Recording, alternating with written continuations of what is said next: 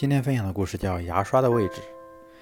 在洗手间里，妈妈看见儿子布朗的牙刷被扔在漱口杯外面，妈妈非常生气，把布朗叫到身边，不满地说：“布朗，你的坏习惯怎么老是改不了？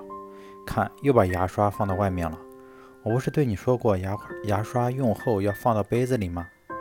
布朗正在想问题，听见妈妈的话，心不在焉地回答：“知道了。”妈妈见儿子反应平平，知道刚才的话并未引起他的重视，于是冲他喊道：“听着，布朗，你必须把牙刷放进漱口杯里。”布朗极不情愿地走进了洗手间，放好牙刷，转身就走。记好了，以后再也不要忘了。妈妈再次强调：“知道了。”第二天，布朗在刷完牙后，将牙刷认真地放到杯子里了，但这并没有引起母亲的重视。到了第三天，牙刷又被扔到杯子外面。喂，布朗，怎么搞的？你又忘了把牙刷放回去？妈妈生气地说道。我以为你忘记了，布朗说道。怎么这么说呢？母亲疑惑地望着儿子。